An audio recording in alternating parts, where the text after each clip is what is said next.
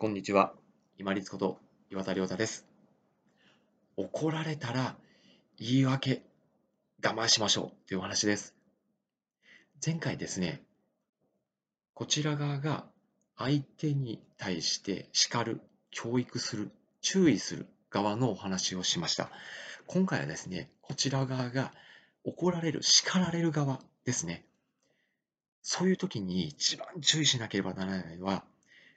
言われてすぐ食い食い気味か、もしくは話の途中で言い訳をしてしまうことなんです。これなぜかというとですね、叱ったり、指導したり、注意をしてくれてる人っていうのは、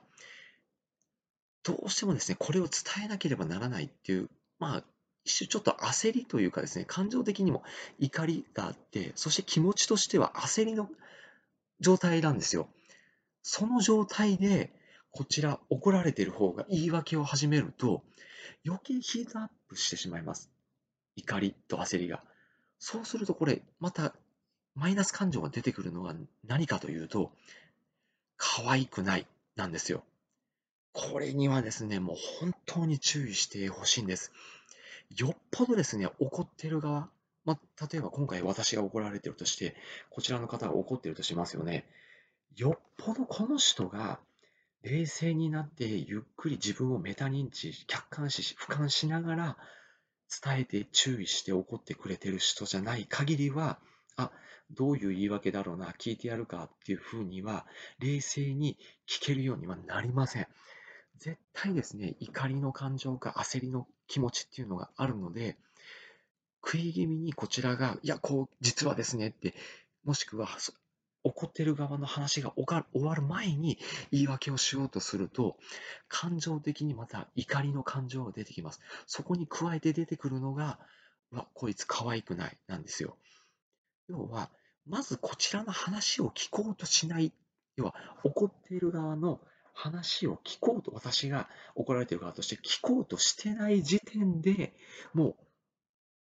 可愛くないっていう感情が出てきやすいので、これアウトなんですよ。だから、どんなに理由があったり、事情があったり、他に何か大変なことがあったとかですね、事情があったにしても、まずは指導してくれる人、注意してくれる人、怒っている人の話が落ち着くまで絶対に聞きましょう。これは鉄則として守ってください。で、ちょっと落ち着いた時に、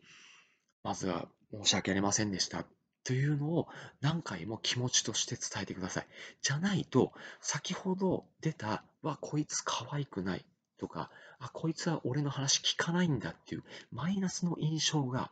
後々を引くんですね。これが例えば職場とか学校とかだと、あんまりよろしくないんですよ。例えば私が生徒で先生から怒られたにしたら、例えば内申書であったりとか、他の指導をするときに、また怒られるときに、前回の印象がまた出てきて、ヒートアップして怒られるとかですね。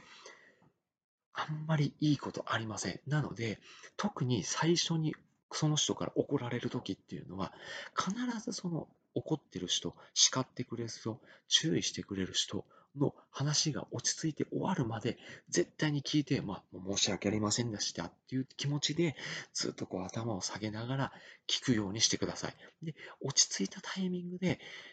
わかりました。今回申し訳ありませんでしたと。で、次回からこういう風な形にして、えっと、見直して、えっと、動きを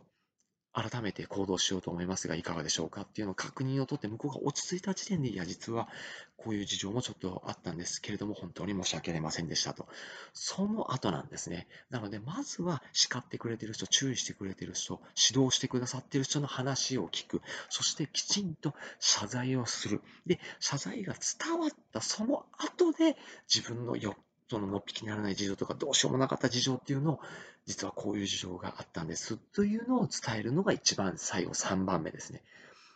絶対に初めて怒られる人、特に初めて怒られる人、注意される人に対しては、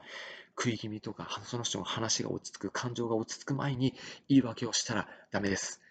その後、尾を引くようになってしまいます。注意してくださいね。本日もご清聴いただきました。ありがとうございました。皆様にとって一日良い日となりますように。これにて失礼いたします。